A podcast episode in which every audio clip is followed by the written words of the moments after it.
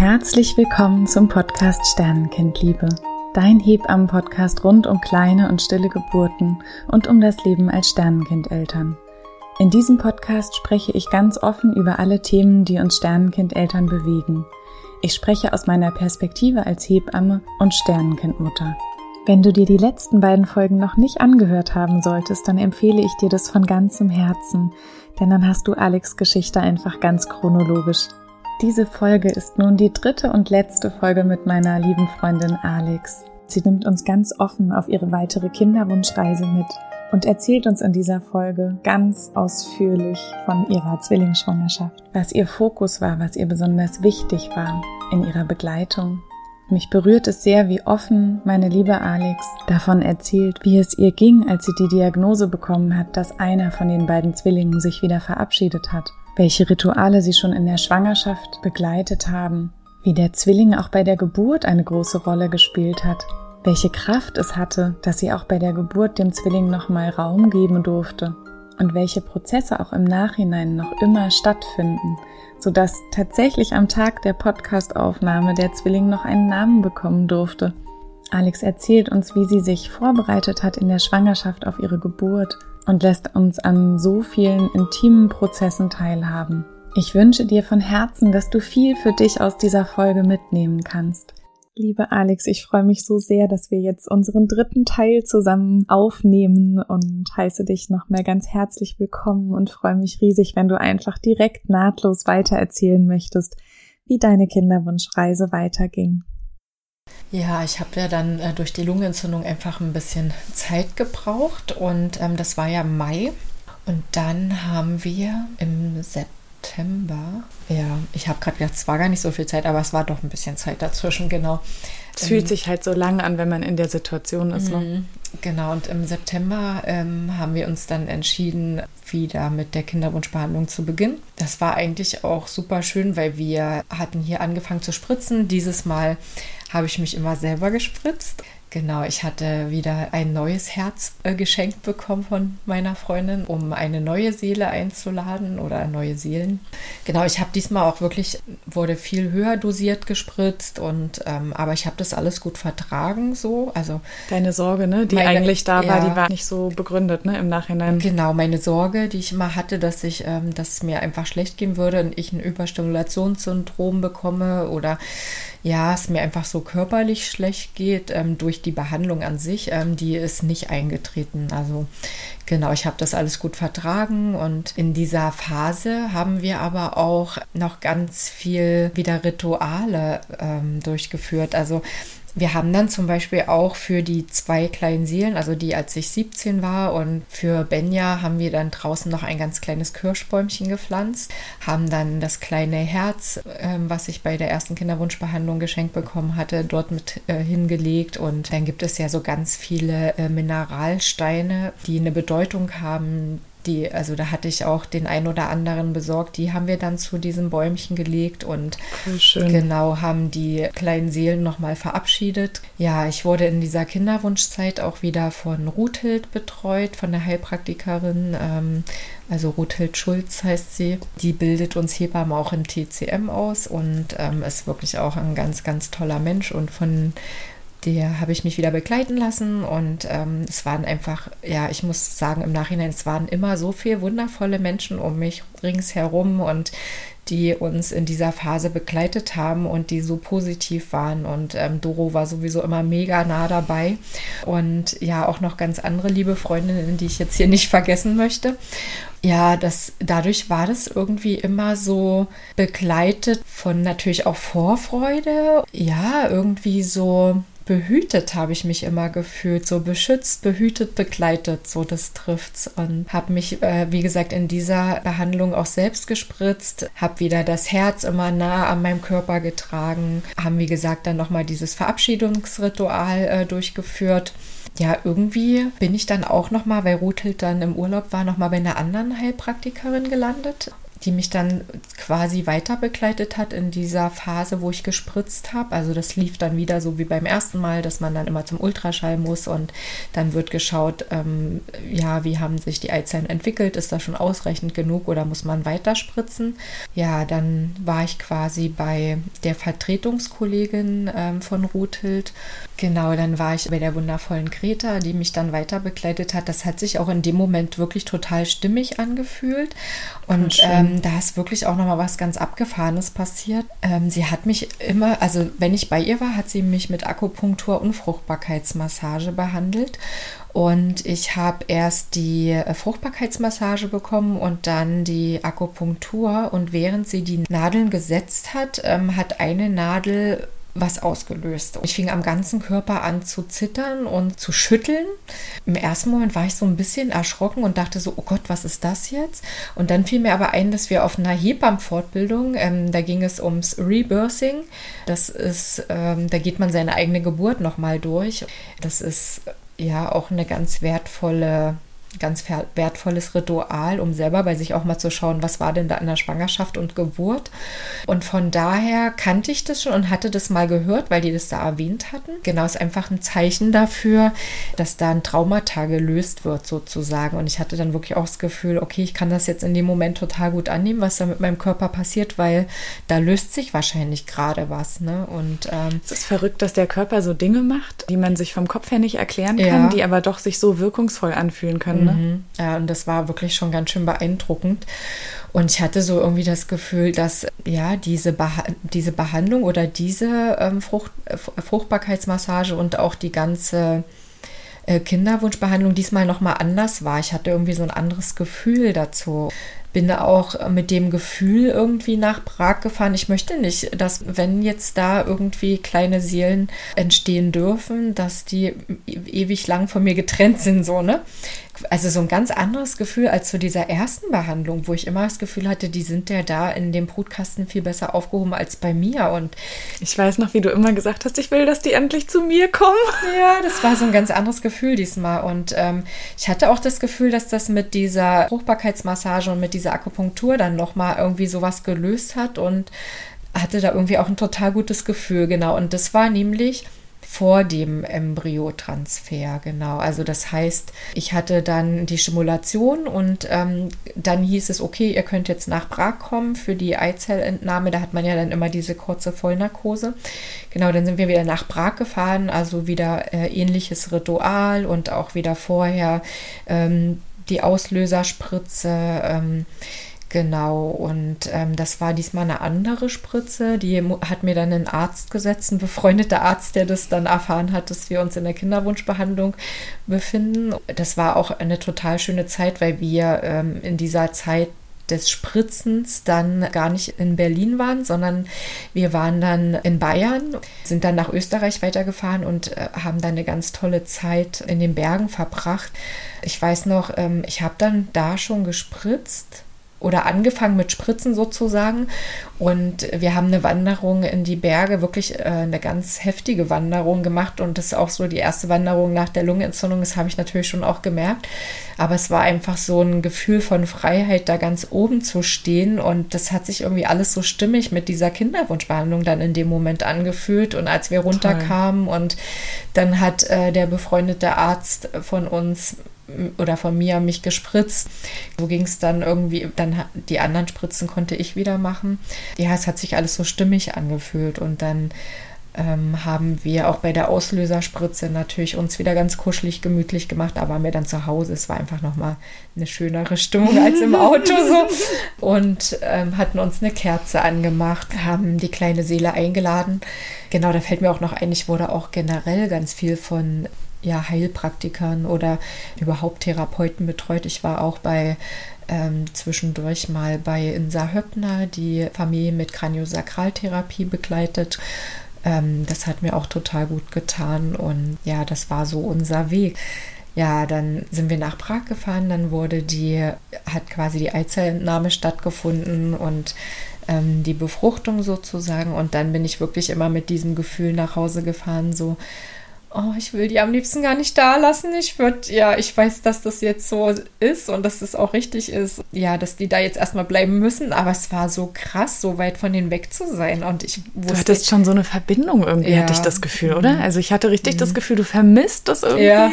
dass die bei dir sind. So. Ja, ganz das war komisch. echt spannend. Ja. ja, und es waren halt also sechs Eizellen, die sich befruchten ließen und es sind ähm, zwei äh, kleine Seelen übrig geblieben sozusagen das haben die, also das erfährt man dann ja immer erst im Nachhinein, wenn man dann wieder zurück ist oder wieder in der Heimat ist und dann ist man immer in Kontakt mit dem Kinderwunschzentrum und ähm, es wird einem dann immer wieder erzählt, wie sie sich entwickeln und wie es aussieht und ja, und dann hieß es, okay, zwei sind ähm, geblieben, also wie beim letzten Mal auch.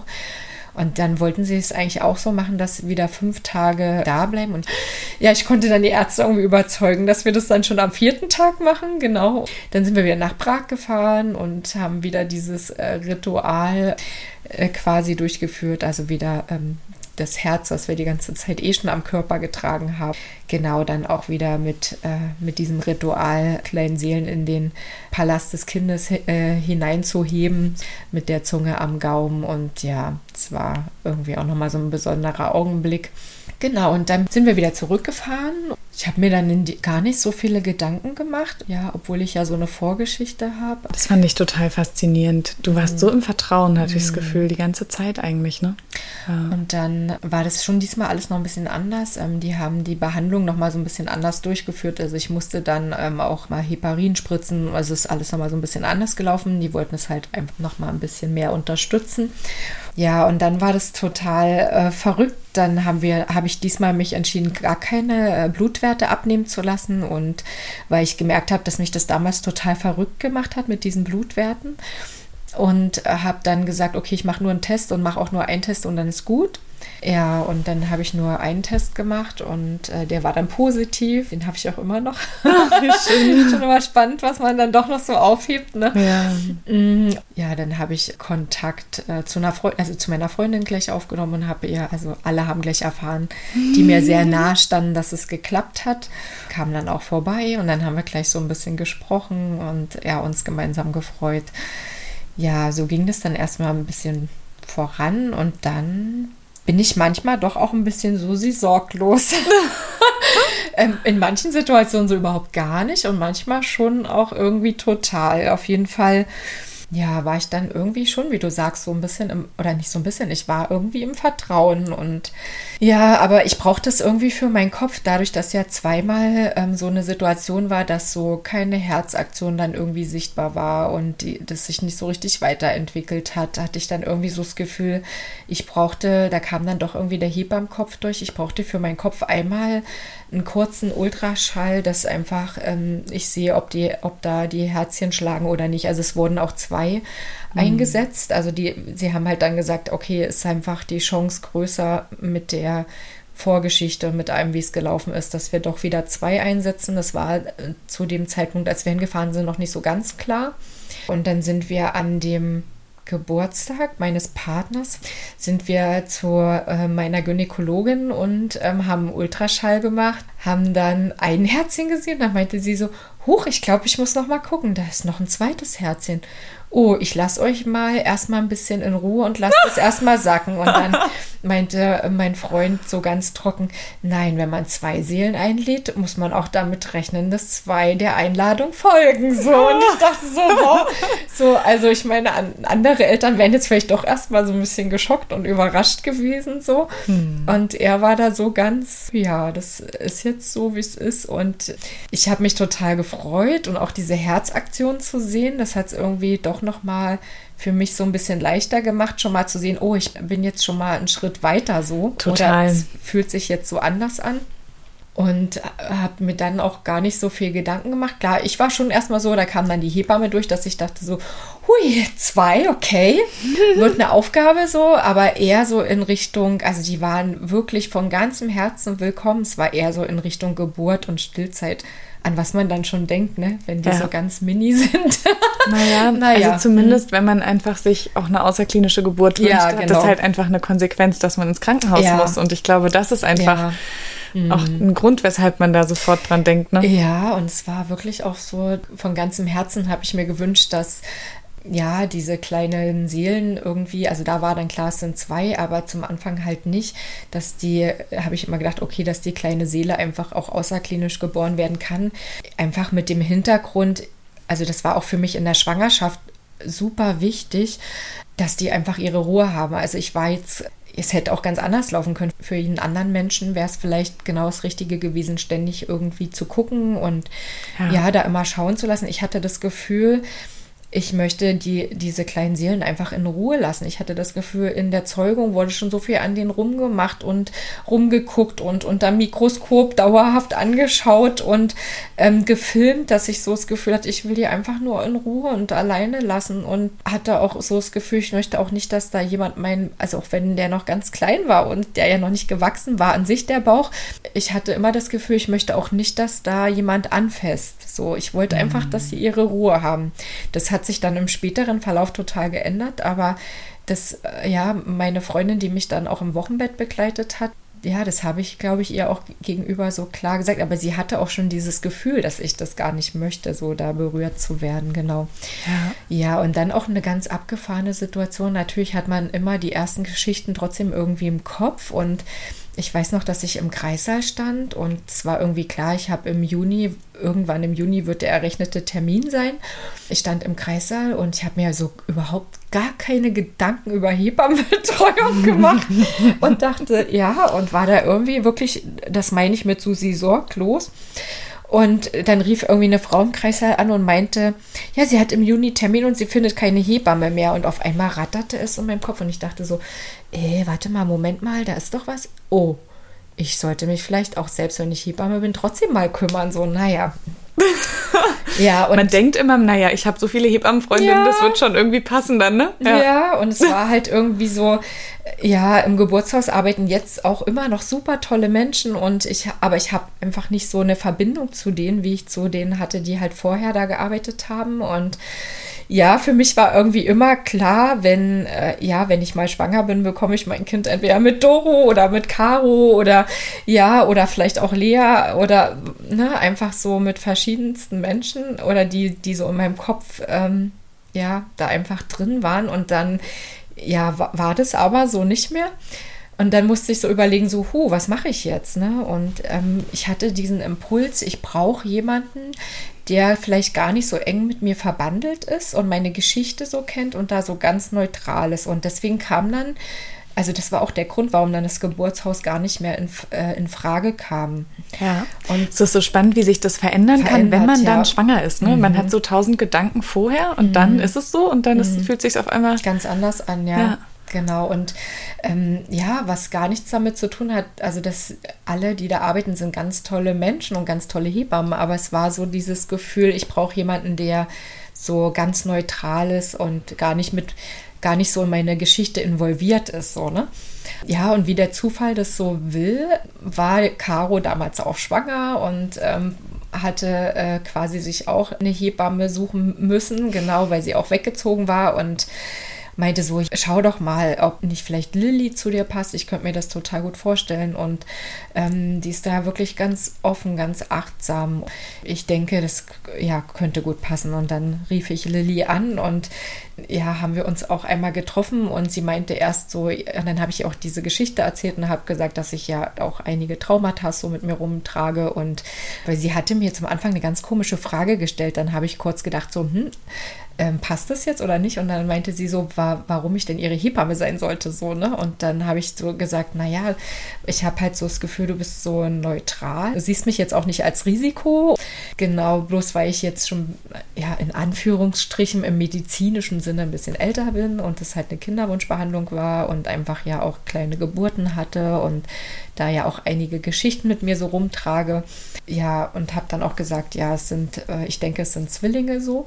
Ja, und irgendwie hat es dann doch gepasst. Und dann hat sie gesagt, naja, ich kann dich natürlich, wenn Zwillinge sind, nicht außerklinisch begleiten, aber ich könnte mit dir, also es war dann immer für mich klar, wenn ich bis zur 36. Woche komme oder 37. Woche, dass ich dann in der Havelhöhe meine Kinder bekommen möchte. Das ist ein anthroposophisches Krankenhaus, Krankenhaus ein bisschen genau. außerhalb von Berlin. Genau, einfach auch sehr achtsam und ja, berücksichtigen wirklich sehr die Wünsche auch der Paare.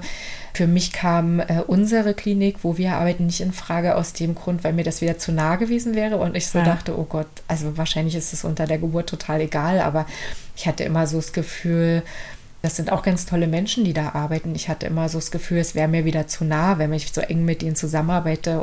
Für manche ist das total der richtige Weg und fühlt sich das super gut an zu wissen, okay, dann weiß ich aber irgendwie, die und die Person ist da. Und ich hatte dann aber das Gefühl, das wäre mir irgendwie doch zu krass nah gewesen, wenn irgendwas gewesen wäre und dann komme ich, ja, da in den Kreissaal. Es hat sich für mich nicht so stimmig angefühlt, genau. Das ist so wichtig, da auf sein Gefühl zu hören, ne? mhm. ne? Und auch sich da nicht mhm. erklären zu müssen, mhm. sondern einfach das, mhm. ja, dem ja. zu folgen, ne, was ja. man so empfindet. Aber die waren da auch ganz entspannt. Das war eher, also, ne, so also ich glaube, das war, als ich gesagt habe, ich würde in die Havelhöhe gehen, es war jetzt nicht so, dass ich das Gefühl hatte, irgendjemand fühlt sich da komisch, sondern das war für alle irgendwie auch so, die konnten das auch total gut verstehen, warum und so, ne? Und ja, also die sind da wirklich auch ganz offen und entspannt gewesen. Genau, sie hat mir dann angeboten, dass sie dann zur Geburt einfach als Freundin mitgehen könnte, weil sie da natürlich keinen Belegvertrag hat und ja, so kam dann eins zum anderen und ja, dann hatte ich eine ganz lange Fortbildung schon gebucht. Ja, wollte die jetzt auch nicht absagen. Das hat sich irgendwie trotzdem auch stimmig für mich angefühlt. Ähm, zum Anfang hatte ich ganz schön damit zu kämpfen, dass ich hatte einfach mega krasse Kreislaufprobleme und mir hat es mhm. bei jedem, also bei jedem Pup hat es mir quasi den Kreislauf zusammengehauen und ich sah auch ganz schön, ja, ganz schön ausgemergelt aus so. Äh, genau, ich konnte jetzt auch nicht so gut essen und so. Ja. Genau, und habe mich dann. Alex so ist so eine ganz zarte. Wenn ihr, ihr könnt sie ja gerade nicht sehen. und habe mich dann so mit Suppen und so über Wasser gehalten, was ganz gut ging. Und dann ähm, ja, bin ich mit Lea zu dieser Fortbildung gefahren. Ja, es war irgendwie, eigentlich hat sich das schon gut angefühlt, obwohl ich jetzt natürlich, obwohl es mir jetzt körperlich vielleicht in dem Moment gar nicht so super gut ging. Ähm, genau, und dann sind wir zu der Fortbildung gefahren und ich habe dort auch ganz früh gesagt, also habe da auch ganz klar gesagt, dass ich mit Zwillingen schwanger bin und das eine besondere Situation ist und deswegen durfte ich jetzt gar nicht so an allen Stellen massiert werden. Und, es war eine ähm, Massage-Weiterbildung, ne? Genau, es war es zur schwangeren Massage, Wochenbettsmassage. Ja, und dann war so der erste Tag überstanden. Ich habe schon auch gemerkt, dass es anstrengend ist und ja, und dann liegen wir im Hotelzimmer und ich gehe auf Toilette und auf einmal sehe ich Blut. Und ich dachte so, das oh nein, was ist denn jetzt los? Ja, und ich, das war so, aber so ganz kurzzeitig, aber es hat mich ein bisschen beunruhigt, aber es hat mir jetzt nicht mega Angst gemacht. Und dann habe ich Weißt du noch, welche Woche du da ungefähr warst? Also ich vermute mal neunte, zehnte Woche. Hm. Genau. Und dann, ja, war das so, dass ich dann dachte, naja, ähm, was soll ich jetzt machen? Ich kann jetzt eh hm. eh nichts machen. Ja, eine andere Frau hätte vielleicht den Impuls gehabt, zum Arzt zu gehen und einen Ultraschall machen zu lassen. Und ich hatte so dieses Gefühl, für mich, ja, nee, wieso soll ich das machen? Das ändert ja nichts an der Situation. Also selbst wenn Sie jetzt einen Ultraschall machen, ja, und dann, das hat ja keine Konsequenz. Sie können diesen kleinen Seelen nicht helfen. Also entweder bleiben die jetzt oder sie gehen, war so mein Gefühl. Ich weiß, dass ich da noch mit dem befreundeten Arzt von mir gesprochen habe. Und es war so, war wirklich auch total schön, weil der auch so meinte, naja, das brauche ich dir ja nicht erzählen, Alex, aber man hat ja manchmal einfach Situationen, wo Frauen auch bluten und trotzdem ist alles gut so. Und ähm, ja, das ist schön, dass du das auch nochmal sagst, weil ich glaube, das betrifft einfach jede Schwangere in einer weiteren Schwangerschaft nach einer kleinen mm. Geburt, ne? dass man da mhm. schon, mm. puh, das bedeutet ja. einfach nochmal was, wenn das dann mm. blutet, das ja. Ja, stellt alles in Frage. Ja, und es war auch kein Gewebe dabei so und ähm, ja, und dann sind wir am nächsten Tag, also es war eine längere Fortbildung, sind wir auch wieder zur Fortbildung gegangen. Es ist auch nicht mehr geworden. Hm. Und dann sind wir halt, irgendwann war die Fortbildung vorbei und zwar so eine ganz Mini-Blutung nur. Und wir waren dann wieder zurück in Berlin und irgendwann hörte diese Blutung auf und ich habe auch nicht gucken lassen. Ich war irgendwie im Vertrauen. Dann irgendwann ist der Bauch dann so ein bisschen gewachsen und dann war ich auch bei Lilly, bei meiner Hebamme. Also die hat uns dann auch wirklich weiter begleitet und hat auch ja nochmal so Aufstellungsgeschichten und so mit mir gemacht. So Familienaufstellungssachen, mhm. ne? Ja. Ja, irgendwie ging die Schwangerschaft so voran und ich war dann irgendwie auch nicht mehr beim Arzt. Ich glaube, den nächsten Ultraschall habe ich dann wirklich auch erst wieder sehr spät gehabt. Ich war schon wirklich nochmal bei der Gynäkologin, aber meine Gynäkologin ist sehr achtsam und hat meine Wünsche immer gut annehmen können, obwohl es eine Zwillingsschwangerschaft war. Also ihr hört schon, einer der Zwillinge ähm, hat sich verabschiedet.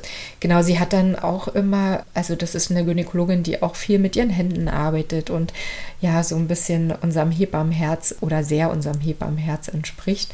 Ähm, sie hat dann immer äh, den Bauch getastet. Also ich war, ich glaube, drei oder viermal bei ihr in der Schwangerschaft und sonst immer bei Lilly, bei meiner Hebamme. Genau, und hat dann immer getastet und gemessen und ähm, so wurde ich in der Schwangerschaft begleitet und es hat sich auch wirklich lange angefühlt, als ob es zwei sind. Ne? Ich fand, der Bauch war auch schon schnell relativ groß, aber mm. du mhm. bist einfach auch so eine zarte. Mm. Wo soll es denn sonst auch hin, so, ne? Mm. Ja. ja, vom Tasten her so, ja, hätte es auch wirklich gut so sein können. Also es hat sich Fand wirklich auch. auch. lange so angefühlt, als ob zwei waren. Im Nachhinein hat sich dann rausgestellt, dass auf der einen Seite die Plazenta vorne lag und sich das deswegen wahrscheinlich immer so angefühlt hat, genau. Ja, und dann hatte ich auch wirklich, es war auch ganz abgefahren, in einer sehr frühen Schwangerschaftswoche war ich bei Lilly und sie legte die Hand auf meinen Bauch. Also das war dann aber schon eine Woche, wo ich so das Gefühl hatte, das ist total okay, wenn jetzt jemand da auch Kontakt aufnimmt und äh, auch den Bauch berührt. Und dann haben wir so eine krasse Rückmeldung bekommen, dass wir gesagt haben, so, boah, voll abgefahren, das kann ja eigentlich noch gar nicht sein, so, ne? Also kam halt wieder so der Hebammenkopf durch. Dass man gar nicht glauben konnte, dass das, das wirklich ja, schon Kindsbewegungen ja, sind. Ne? So, ne? ja, Und dann waren auch wieder ganz viele Wochen so keine Bewegungen und ja, aber das war für mich trotzdem okay. Wie du schon so gesagt hast, ich war doch irgendwie im Vertrauen, einfach auch weil die Blutung dann aufgehört hatte. Hm. Ja, wir hatten uns dann entschieden, weil man für die Havelhöhe einfach auch benötigen für die Situation, dass man mit Zwillingsschwanger ist oder generell für die ähm, Geburt. Dort möchten die immer gern, dass man jetzt einen großen Ultraschall hat, also den, eine richtige Feindiagnostik. Und da war ich dann in der 22. Woche, habe ich dann einen Termin bei einem Gynäkologen ausgemacht, weil meine Gynäkologin den nicht durchführt. Und dann war ich bei dem und seine Frau ist auch Hebamme und ähm, das hat sich irgendwie so ganz stimmig für mich angefühlt. Und genau, wir haben uns auch nie sagen lassen, was es wird und haben dann, waren dann beim Ultraschall und äh, haben ihm quasi das, was bisher an Befunden da war, mitgebracht und er wusste von der Zwillingsschwangerschaft und genau, und dann haben wir den Ultraschall gemacht und er hat dann gesagt, ja, wenn ich Ihnen sage, so jetzt weggucken, dann ähm, wäre es gut, wenn Sie weggucken, dann bin ich in der hm. kritischen Gegend sozusagen. Genau, und das hat sich auch mit dem Ultraschall total stimmig angefühlt für mich, weil ich so dachte, ja, wenn jetzt doch irgendwas Besonderes ist, dann äh, würde ich natürlich Genau, dann würde ich natürlich schon auch in eine andere Klinik gehen. Und ja, und dann hat er den Ultraschall gemacht und meinte so, ah ja, da ist das eine Baby und da ist der Kopf und der Po ist unten. Und ja, dann nahm er so den Schallkopf hoch. Ja, und dann war es wirklich total abgefahren. Dann machte er den Schallkopf auf die andere Seite und meinte so, ah ja, und dann ist da der andere Kopf und der, der Po liegt auch unten. Und dann irgendwann wurde er immer ruhiger, immer ruhiger und ich dachte so, also er wurde mir dann schon kurzzeitig so ein bisschen anders. Und da macht man sich schon so. Ja, also dann habe ich so, ich habe dann halt einfach gemerkt, dass er nichts mehr sagt und dachte so, was ist denn jetzt los so? Und dann meinte er, ja, er muss mal mit mir reden, möchte jetzt noch ein was schauen, um sich ganz sicher zu sein. Und dann meinte er so, ja, er muss mir sagen, es ist bloß noch ein Kind. Da ist kein Zwilling und das Kind hat ihn ein bisschen ausgetrickst. und zwei zum Nachhinein kann ich drüber lachen, aber ja, ähm, unser Sohn, äh, jetzt wissen wir natürlich, dass es ein Junge ist. Ähm, damals wussten wir das natürlich nicht, aber dieses Kind war auch wirklich ähm, ein sehr kommunikatives Kind im Bauch. Also ganz viele, also es gab immer so ganz viele Schätzungen, was es denn wird, ob es ein Junge oder ein Mädchen wird. Ich glaube, ganz viele dachten, es wird einfach ein Mädchen, weil das Kind so mega kommunikativ war und sobald man die Hände auf den Bauch gelegt hat, hat hatte man das Gefühl, das nimmt mit jedem auf dieser Welt Kontakt auf und quatscht mit, mit der Person und ähm, das war echt ganz spannend. Durch diese schnellen Bewegungen hatte sich das, hatte er sich wahrscheinlich einfach so schnell von links nach, nach rechts, rechts gedreht. gedreht. und in dem Moment, wo er den Schallkopf hochgenommen hat, hat, hatte er sich schon auf die andere Seite gedreht. Deswegen sah es halt für ihn wirklich in dem Moment aus wie eine Zwillingsschwangerschaft. Ja, der war wirklich auch sehr vorsichtig und wusste nicht ähm, in dem Moment, glaube ich, wie er mir das sagen soll und hatte, glaube ich, auch so ein bisschen Sorge, ähm, wie ich reagieren werde. Ja. Ja, und in dem Moment kam, glaube ich, irgendwie so ein bisschen erstmal der Hebammenkopf durch, äh, gebe ich ganz ehrlich zu. Und in dem Moment war es so ein bisschen eine Mischung aus Erleichterung und Trauer. Ja. Also dieses so, oh, das macht es jetzt deutlich leichter für eine Geburt und auch deutlich leichter fürs Stillen. Und dieses, vielleicht, ich habe das in dem Moment vielleicht auch gar nicht so richtig realisiert. Das kam dann wirklich erst später draußen. Ja. Genau, und ich glaube, er war super erleichtert, dass ich so ganz entspannt reagiert habe und gesagt habe, so, ah ja, okay, also ich habe da auch so, vielleicht war ich auch ein bisschen geschockt in dem Moment, ich habe dann bloß so ganz trocken gesagt, ah ja, okay, dann kann ich jetzt eine Hausgeburt planen. Du bist echt so krass. naja, und dann dachte ich so, ah ja, dann kann äh, Lilly auf jeden Fall sowieso bei mir sein. Ne? Und Ja. ja. Ähm, ja, und dann. Aber das ist auch schön, dass du das sagst, wie ambivalent das einfach Ja. sein darf, ne? Das auch vollkommen okay ist. Ja, und dann, ja. dann sind wir rausgegangen. Dann hat es irgendwie nochmal so ganz viel verändert und dann saßen wir im Auto und dann kam die Trauer.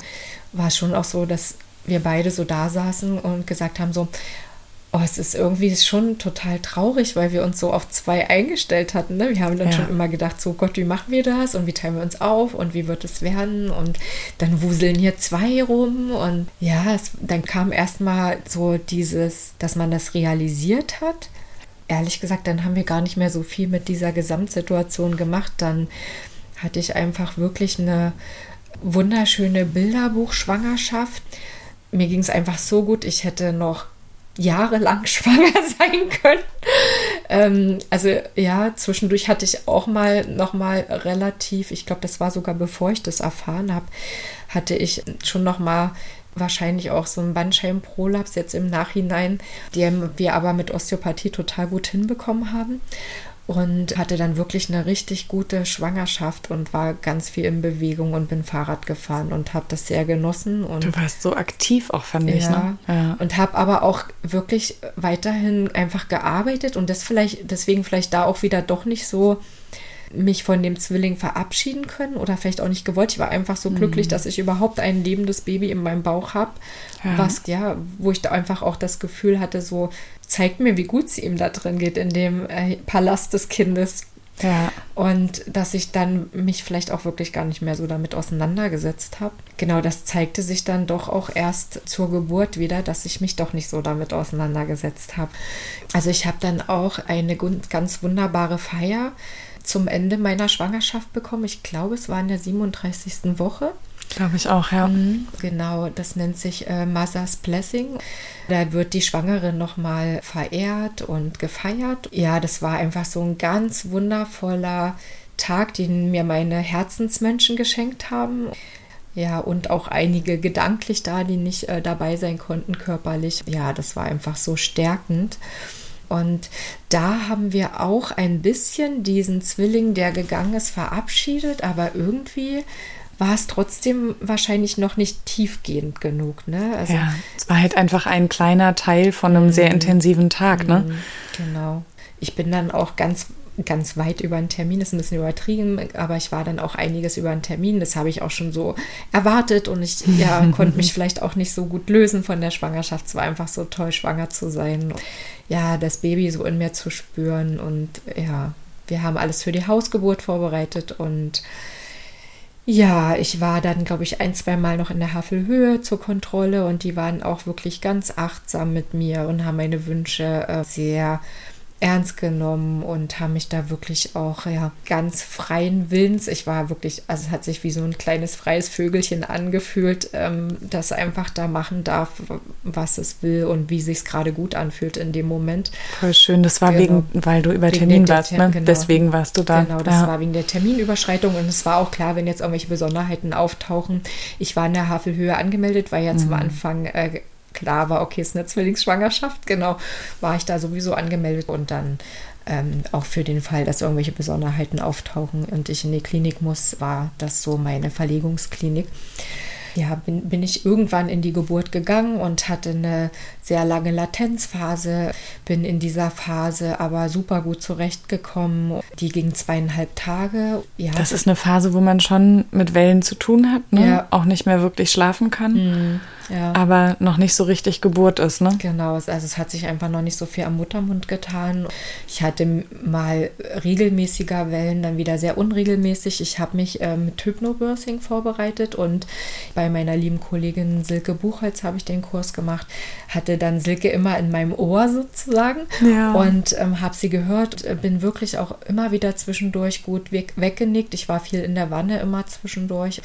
Ja, es war wirklich total gut. Also ich habe nach zweieinhalb Tagen dann schon mal gedacht, so oh, eine dritte Nacht möchte ich so jetzt nicht noch haben, aber es gab auch mal eine Phase dazwischen, da waren zwei Stunden gar keine Wellen und ich konnte wirklich noch mal richtig gut schlafen und Kraft sammeln und irgendwie war ich da trotzdem auch im Vertrauen. Ja, wie wertvoll, ne? wenn man mhm. da noch mal zwei Stunden, die, ja. die können so effektiv sein. Das ja. glaubt man immer nicht. Ne? Man denkt so, ja, was bringen einem zwei Stunden? Also aber, es war richtig, richtig gut.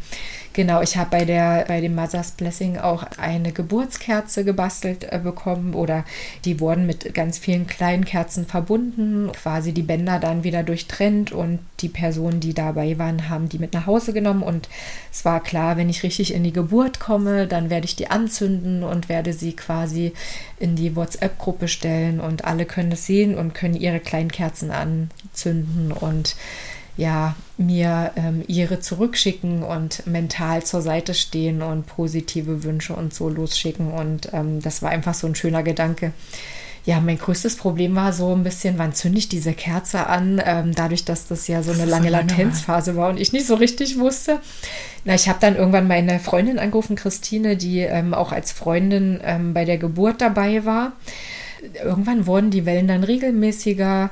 Ja, jetzt im Nachhinein muss ich auch sagen, vielleicht hat es einfach auch ein bisschen gedauert, so in die Geburt zu finden, die Gesamtsituation und vielleicht auch, weil ich den Zwilling doch nicht so hundertprozentig gut verabschiedet hatte oder das vielleicht in dem Moment noch nicht ausreichend genug war.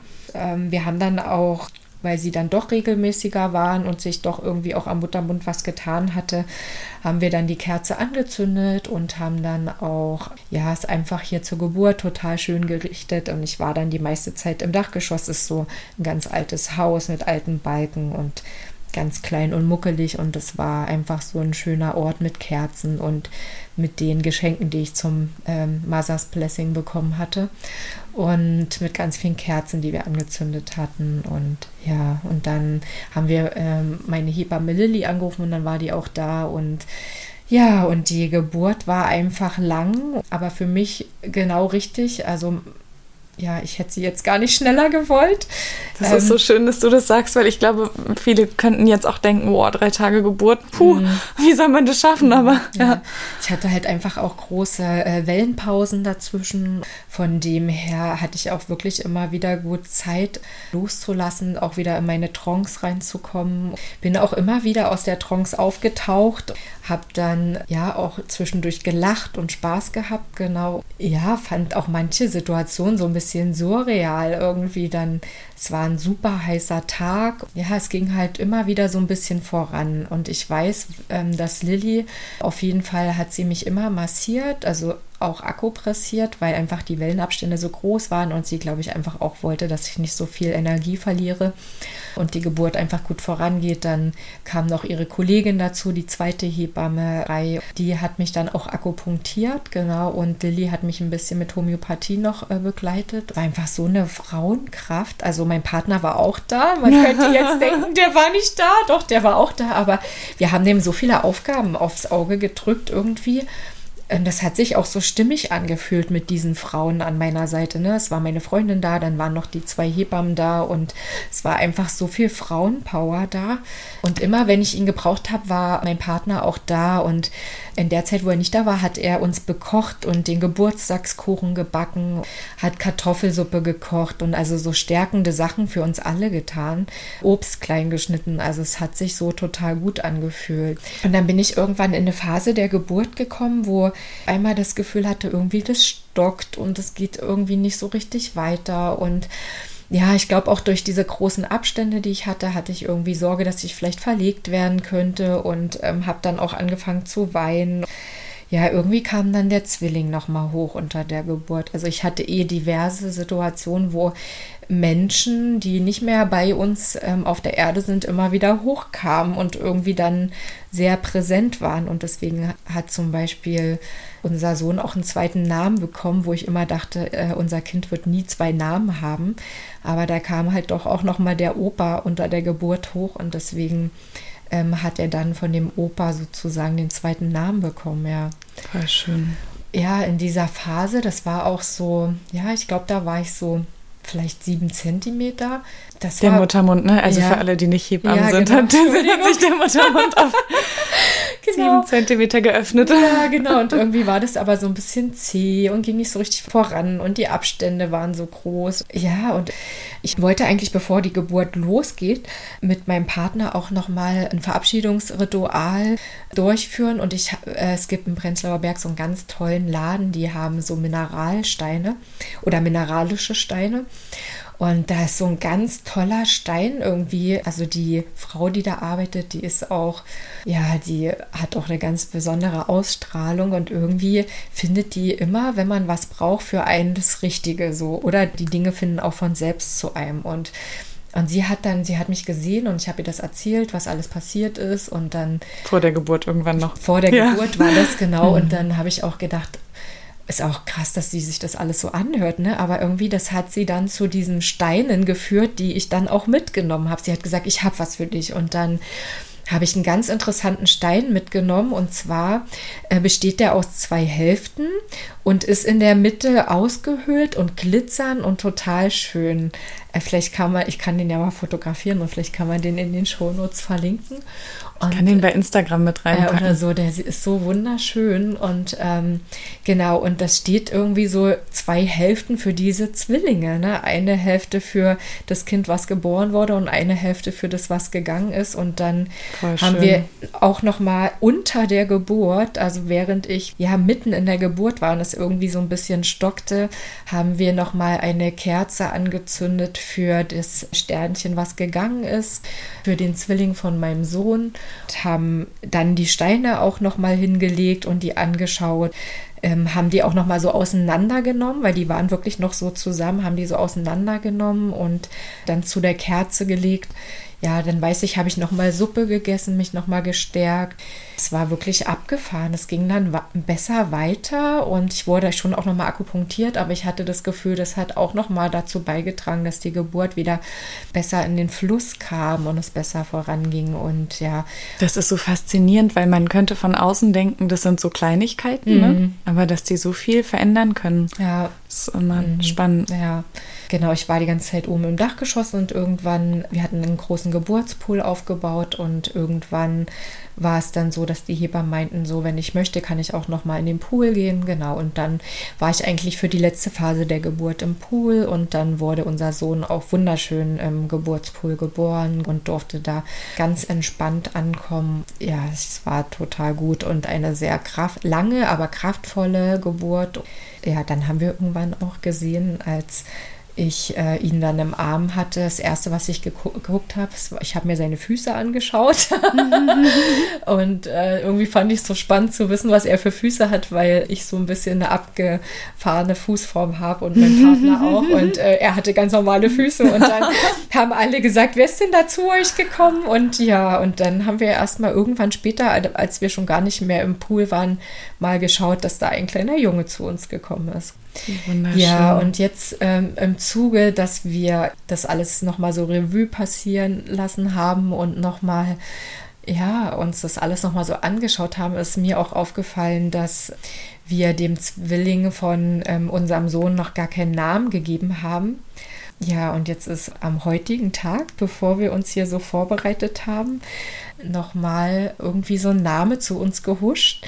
Wir hatten ganz viele Namen für das Kind, weil wir wussten ja nicht, was es wird. Also wir haben ganz viele ja. Namen gehabt für Jungs und für Mädchen und auch geschlechtsneutrale Namen. Und ja, mein Partner fand damals, ich hatte eigentlich einen ganz anderen Namen für unseren Sohn und der ja, unser Sohn war auf der Welt und der Name hat irgendwie gar nicht mehr gepasst. Und dann haben wir erstmal eine Woche lang gebraucht, einen Namen für unseren Sohn zu finden.